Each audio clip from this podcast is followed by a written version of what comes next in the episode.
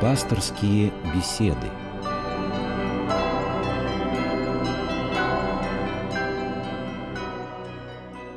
Здравствуйте, дорогие радиослушатели! В эфире программа «Пасторские беседы». У микрофона Анатолий Круглов.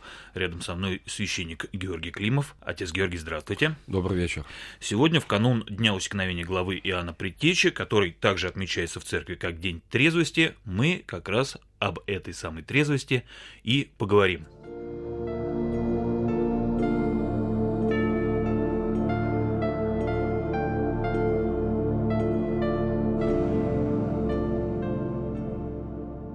Отец Георгий, ну и первый вопрос э, напрашивается сам собой. Почему именно день усекновения Иоанна Предтечи отмечается в церкви э, как День трезвости? Вообще связаны эти два праздника? Да, конечно, безусловно, связаны. Ну, наверное, объяснение, почему в этот день именно церковь, нельзя сказать, празднует, но или именно обозначает как День трезвости, это связано с евангельским событием, о котором повествует сегодняшний, завтрашний, точнее, праздник, сегодня уже все ночные бдения начинается, где говорится о том, что Иоанн Креститель был усекнут по главу именно по причине того, что царь Ирод на своем дне рождения напился пьяным и именно вот будучи в состоянии алкогольного опьянения, видя танец своей падчерицы Соломии, которая плясала полуобнаженная перед ним, пообещал ей пол имения, все, что она не попросит.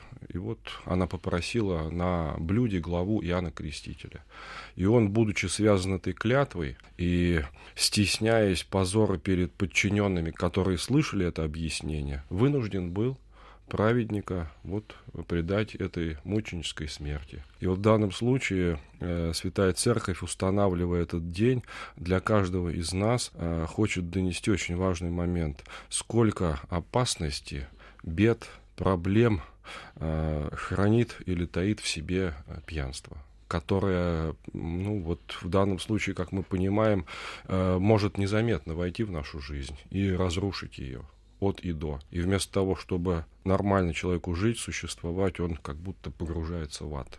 Вот в данном случае такая связь. Но при этом э, христианство э, не запрещает употребление вина. Даже наоборот, э, употребление вина очень часто встречается в Священном Писании, да, и тот момент, когда э, Христос превращал в воду вино, да? Да, совершенно верно. Вообще надо сказать, что, конечно, э, в данном случае учение э, божественного откровения, которое мы находим именно на страницах Библии, которое доносит до нас именно и Святая Церковь, оно говорит о том, что все, что Господь сотворил э, в пищу человеком, это все от Бога как дар. Но единственное, есть понятие такого, ну что ли, царского пути, или, как говорят по-русски, все в меру хорошо. Действительно, в Священном Писании Ветхого Завета мы найдем такие, допустим, слова псалмопевца Давида о том, что вино веселит сердце человека. Да, это действительно есть. Или в посланиях апостол Павел, обращаясь к Тимофею, к своему ученику, а, заповедует ему а, пить, употреблять немного вина ради болезни желудка твоего. Ну, то есть в данном случае мы видим, насколько здесь а, откровение высказывается осторожно относительно того, сколько пить можно или нельзя. Вот, но э, если мы посмотрим на другие моменты, связанные с винопитием, то здесь мы не можем не вспомнить, допустим, из книг Ветхого Завета отрицательные уже моменты, как два величайших праведника в истории человечества. Это Ной и это Лот, который первый, как мы знаем, сохранился во время всемирного потопа, потому что верил Господу и сделал ковчег, а Лот в Содоме и Гаморе, оставшись живыми, именно по причине того, что злоупотребили вином, впали достаточно в серьезные грехи омыв, правда, их потом покаянием. Вот в данном случае церковный учитель, святитель Иоанн Златоуст говорит нам о том, что верующий человек э, должен быть очень осторожным в деле винопития, потому что если два таких величайших праведника не смогли устоять перед этим злом, то что остается нам? Вот. Мне бы хотелось привести э, в этой связи э, высказывание апостола Петра, да, Трезвитесь, бодрствуйте, потому что противник ваш, дьявол, ходит, как рыкающий лев, ища кого поглотить. Да, верно. Это апостол Петр э, выражается, э, заповеду именно верующим вести достаточно, ну что ли, такой аскетичный образ жизни. Конечно, сам по себе термин «трезвиться», он э, относится или распространяется ну, на более широкий область человеческой жизни и подразумевает э, не только воздержание, допустим, от винопития, но и от обильных каких-то там э, продуктов, вкушения или злоупотребления какими-то э, там, допустим, увеселениями, зрелищами. Это все трезвение, то есть слово трезвение предполагает обращение человека внутрь своего сердца и слежение там за вот такими греховными, ну что ли, вот какими-то пожеланиями, помыслами, мыслями. Хотя, с другой стороны, вот это очень важный, можно сказать, э, момент, который вы обозначили из послания апостола Петра. С чем он связан? Видите, апостол э, Петр ставит в непосредственную связь между собой необходимость трезвения, потому что дьявол, как лев, ходит, ища кого проглотить. Ну вот э, образ, ну, приточный, конечно, но очень страшный. А здесь мы можем вспомнить и слова Христа, который однажды, полемизируя с иудеями, сказал, что э, вы вашего отца дьявола, который человека убийца из кони. Вот на самом деле дьяволу от человека не нужно ничего. Он ищет исключительно, чтобы погубить его, не допустить его до вечной блаженной жизни. И вот дальше самый, пожалуй, важный момент. Дьявол знает, как никто другой, как легко человека от спасения отвлечь. И вот э, само по себе винопитие, которым страдает человек, подпадает под страсть винопития, оно, конечно, однозначно, можно утверждать, связано напрямую с влиянием демонским на душу человека. Вот, э, вот здесь, э, пожалуй, э, ни один врач светский, мирской, вам, если вы захотите вылечиться от этой беды, никогда об этом не скажет. Но это нужно верующему человеку знать, чтобы, ну что ли, правильно пытаться победить этот недуг, эту страсть, страшную очень страсть. Вот, и если мы ставим вопрос о том, все-таки каким образом дьявол действует на человека через эту страсть, как бы вводя его в эту страсть, то здесь, ну, наверное, все-таки, поскольку сам дьявол гордец э, и пал из, именно из-за того, что был гордецом и хотел вознестись на высоту, как Бог, то чаще всего он предлагает человеку неискушенному ну, что ли, вот попробовать вина, попробовать каких-то крепких горячительных напитков, именно паразитируя, что ли, или апеллируя на человеческую гордость. Выпей немножко и полюбуйся собой.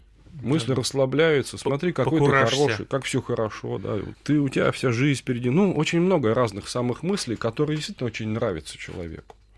Вот человек постепенно начинает э, злоупотреблять, как сейчас модно говорить, снимать стресс по жизни, вот, а потом попадается вот в эти э, страшные сети, когда его естество, его организм, ну, можно сказать, физиологическое естество уже не может без этого.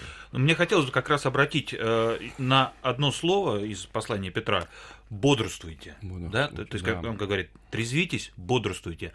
То есть э, он как раз имеет в виду то, о чем мы сейчас с вами говорим, что человек, он э, под воздействием вина, он попадает в такой в сон, в выдуманный э, мир, да, фальшивый. Совершенно верно, уходит от реальности, да, он уходит от реальности человек, и потом, понимая, что вот этот уход от реальности ему часто помогает выжить, он начинает прибегать к тому, чтобы пить вино.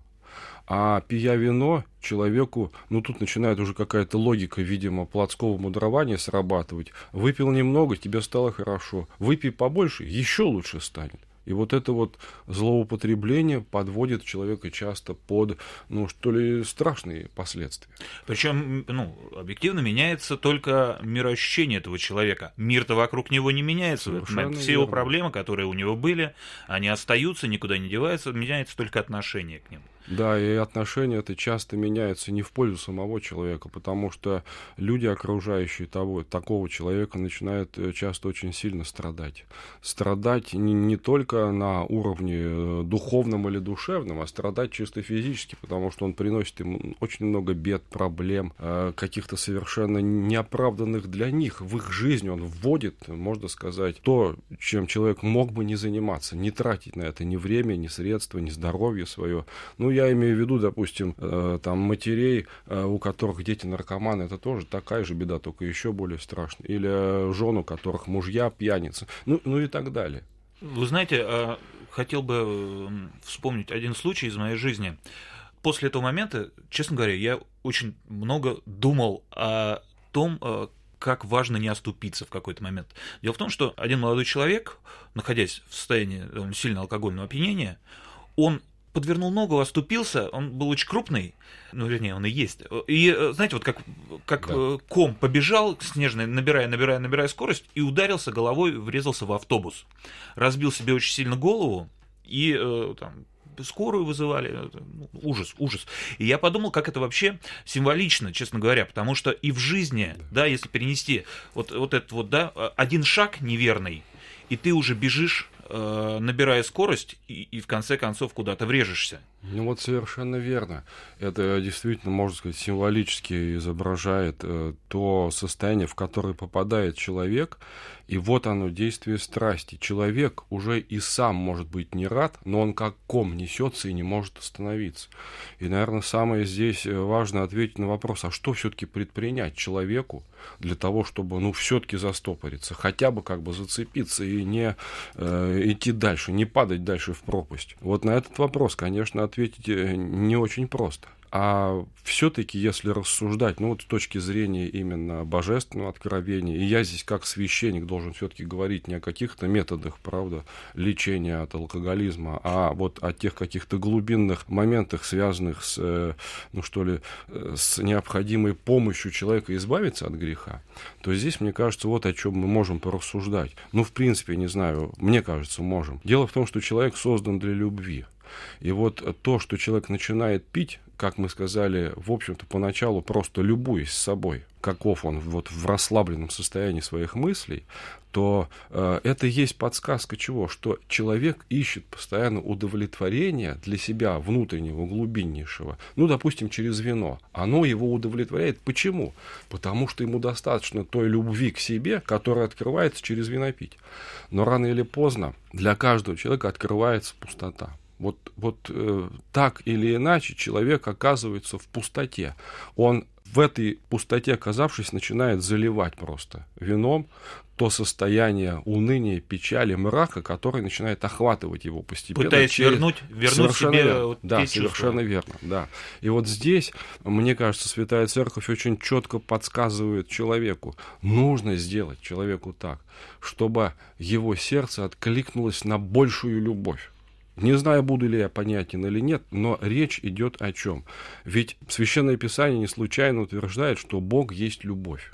И Бог э, по своей любви приносит нам освобождение от какого бы то ни было греха, а значит и от какой бы то ни было страсти. Не случайно подвижники благочестия говорят, что пристрастие в любви к Богу есть самое великое в мире беспристрастие. То есть ты будешь освобожден от всего, чего бы то ни было, что пытается завладеть тобой, вот как лев, который рыкает и пытается пожрать тебя. Так вот, в данном случае здесь очень важно человеку, в каком бы он состоянии ни находился, пьяница он горький или он только начинающий. Ну, человеку дана голова, в общем-то, и сердце. Вот именно сначала поверить то, что Бог есть любовь. И он эту любовь человеку готов дать. Откликнуться на эту любовь.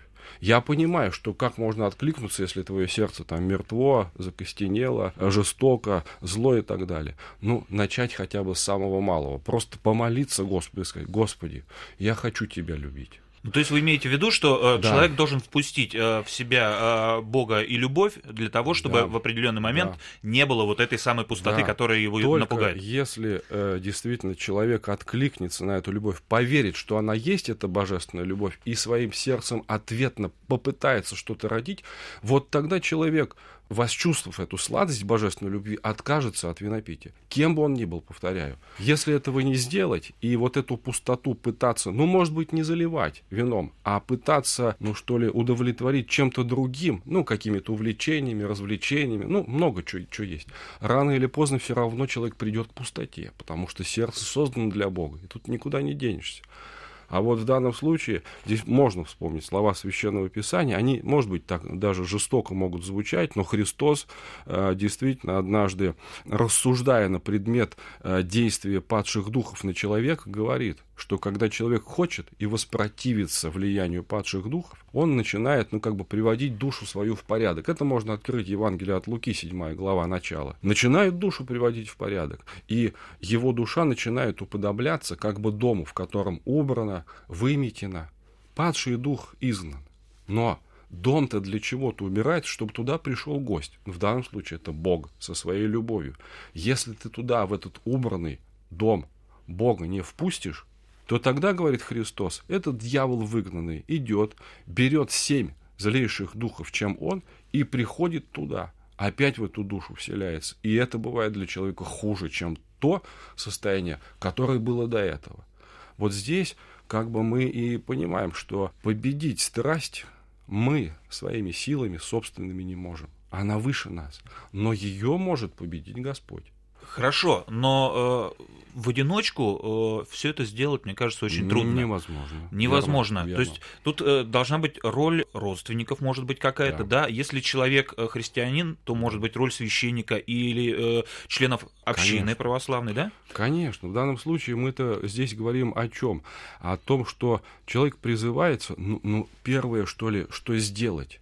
Не только в сам в себе вот пытаться, я, я повторяю, сражаться с этой страстью бесполезно. Она выше и сильнее, чем человек а именно, во-первых, вывести ее на чистую воду, то есть открыть ее.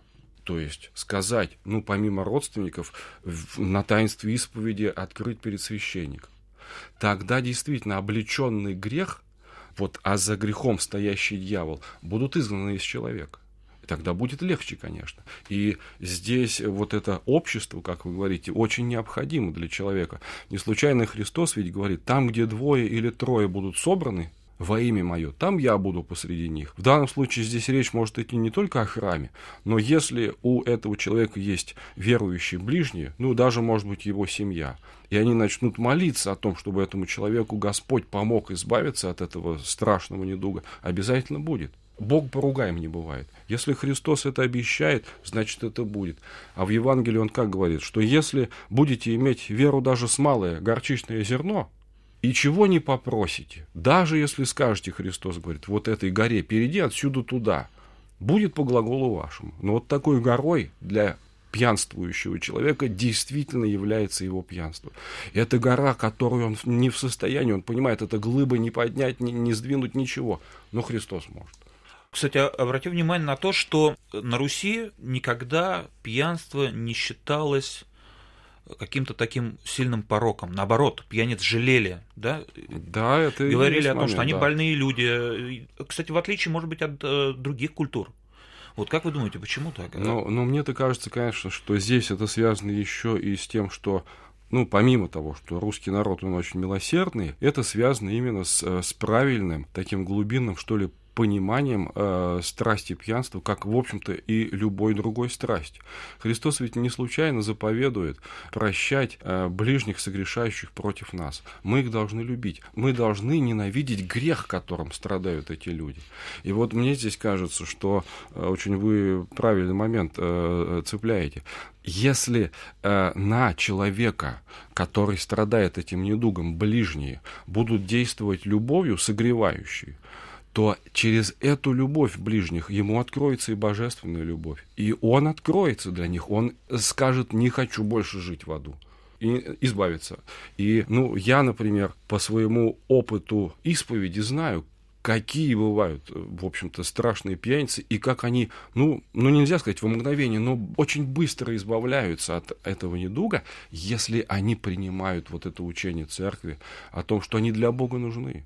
Бог их любит, ну, то есть, когда они внутренне меняются, да, вот э, мне всегда казалось, и, наверное, наверное, я прав, э, что э, для избавления от любой привычки, э, которая э, тебя проботила, тебе нужно внутренне стать другим человеком. Либо ты да. пьяница, либо ты не пьяница, да, то есть третьего не дано. Ты можешь не пить, но если ты остаешься пьяницей, тебе будет хотеться, ты будешь да. мучиться. Пока ты э, внутри не переломишь себя, не станешь другим человеком, ничего не изменится. Ну вот здесь э, учение церкви, может быть, оно немножко посложнее. Ну да, вы, конечно, правы. Речь идет о чем? О том, что сердце свое, которое привыкло наслаждаться этой страстью, ну мы говорим там, неважно, пьянство, курение или наркомания или еще любая страсть, сердце, которое привыкло наслаждаться страстью, не так просто от этой страсти отучить.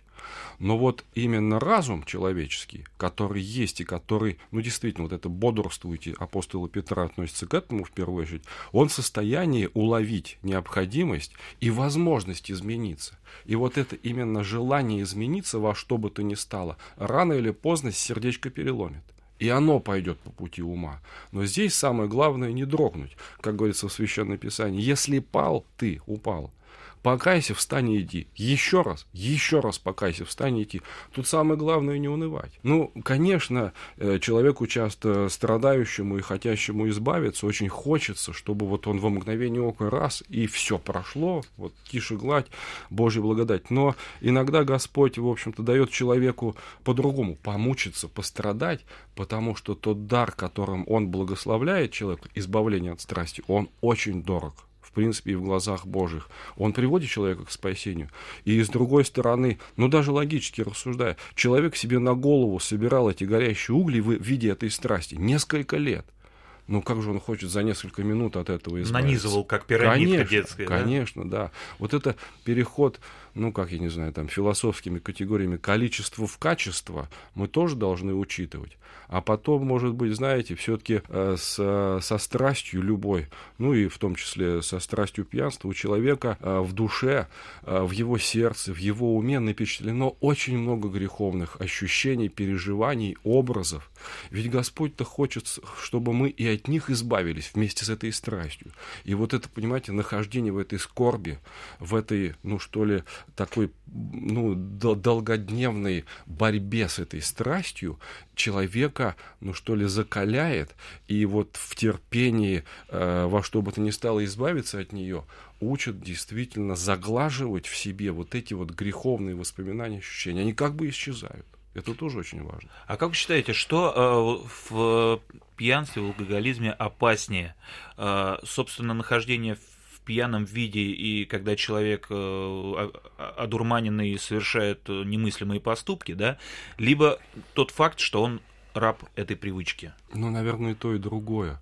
А, вот здесь, смотря в каком контексте рассуждать, ведь если Христос э, в Евангелии говорит, что ну, здесь э, не так э, принципиально, допустим, ты убиваешь человека или гневаешься на него, желая его убить, поскольку ты оскверняешь свое сердце, а сердце твое создано для Бога Духа Святаго. Вот здесь в каком-то смысле разницы нет. А если мы говорим о социуме, конечно, то здесь, э, ну, конечно, вот то, что человек э, является, ну, что ли, опасным для э, ближних, которые его окружают, это, это страшнее. То, что мы рабы, понимаете, вот своих страстей, своих каких-то наклонностей греховных, мы действительно рабы, мы это признавая, каемся в этом, и Господь нам помогает от них избавиться. И, может быть, здесь, вот сейчас я понимаю э, ответ на ваш вопрос, почему русские люди жалели пьяниц. Потому что русские люди, которые знали, что такое истинное покаяние, и, соответственно, свидетельствовали через него, что они тоже подвержены другим страстям, жалели этого человека как, ну что ли, своего сочлена Церкви Христовой. У меня одна страсть, у него другая страсть, у того третья страсть. Но перед Богом какая разница, чем я страдаю? Осуждением или пьянством, или еще чем-то. Да, но при этом, э, когда мы говорим, что человек, он заложник, да, и пленник э, своих э, вот этих привычек, при этом э, христианство это все-таки религия свободных людей, да, да то есть да. свобода это одно из э, таких. Да, это основополагающее. Да, да, да, да. Сказать, то есть идет противоречие, да? Либо ты раб да, своих да. привычек, либо ты свободный человек. Ну вот и вот здесь, конечно, мы встаем к очень, ну что ли, важным попыткам ответить на вопрос вот принципиально. Все-таки э, чего должен придерживаться человек, во что должен вникать для того, чтобы, если не страдает этим грехом, все-таки и не вляпаться вот в эту страшное болото. Христос однажды, рассуждая э, над этим моментом своим ученикам и народу, окружавшим его, сказал, «Воистину, если прибудете в исполнении заповедей моих, слов моих, разумеете истину, истина освободит вас. Вот она свобода. То есть тогда получается, что мы являемся рабами страстей, грехов или еще чего-то исключительно в силу того, что мы не разумеем слов, которыми со страниц Евангелия нам кричит Господь. Вот это прочитайте, уразумейте и будете свободны. Казалось бы, что Казалось может бы. быть проще, да? А Прочитал, вот, уразумей. Вот совершенно верно. И здесь-то, может быть, это лукавство не только, наверное, современного мира, это было всегда. Вот, э, знаете, даже у верующих людей этот момент проходит. Что может быть скучнее священного писания? Вот что-то такое около церковное или церковное уже на предмет, ну, каких-то, знаете, таких горячительных моментов, которые развлекают наш ум, что уж греха -то. Вот это мы будем читать. Ну, а что Священное Писание? Оно всегда лежит перед нами, под рукой. Я его всегда прочитаю, всегда изучу. Да, да оно и скучное. Да спросите любого, ты читал Библию? Он скажет, да. Да, он скажет, я листал, читал, да. я ее знаю, я ее понял. Да. А между тем, э, конечно, мы должны сказать, что если это слово живого Бога, то оно всегда актуально для нас, потому что Бог для нас всегда актуален. И те смыслы, которые содержатся в Священном Писании, они настолько глубоки, они настолько обширны, что читая всю жизнь Евангелие, даже одно и то же место, ты всегда будешь открывать для себя что-то новое.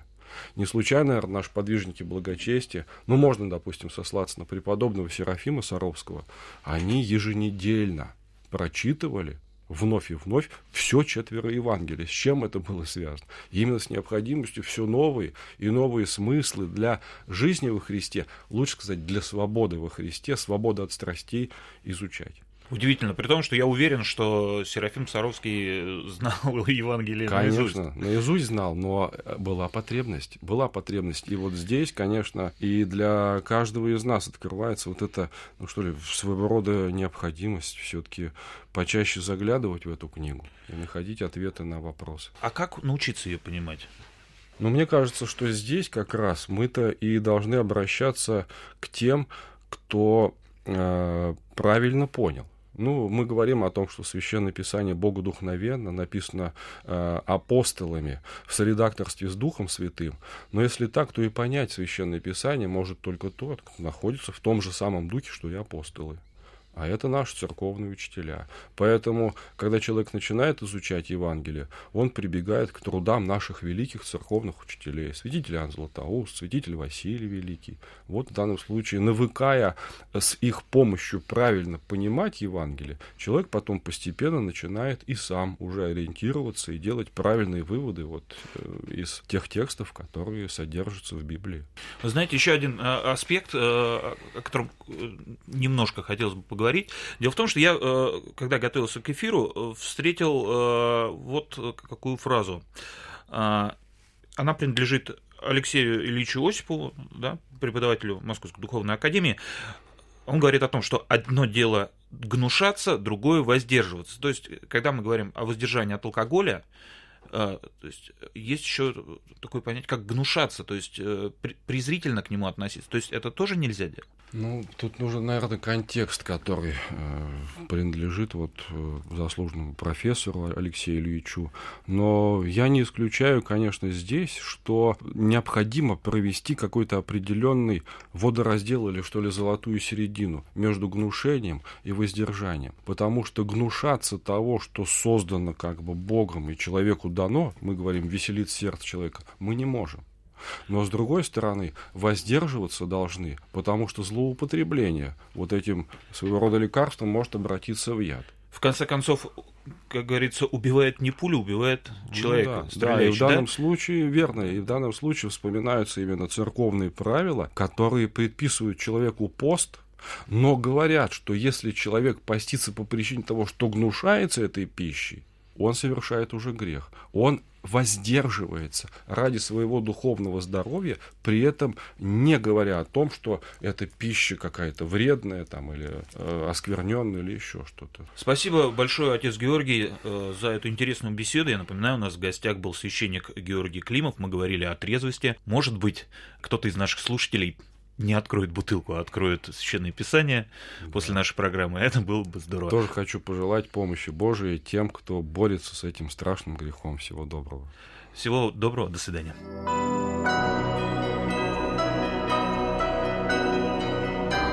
Вы слушали программу «Пасторские беседы» из цикла «Мир, человек, слово».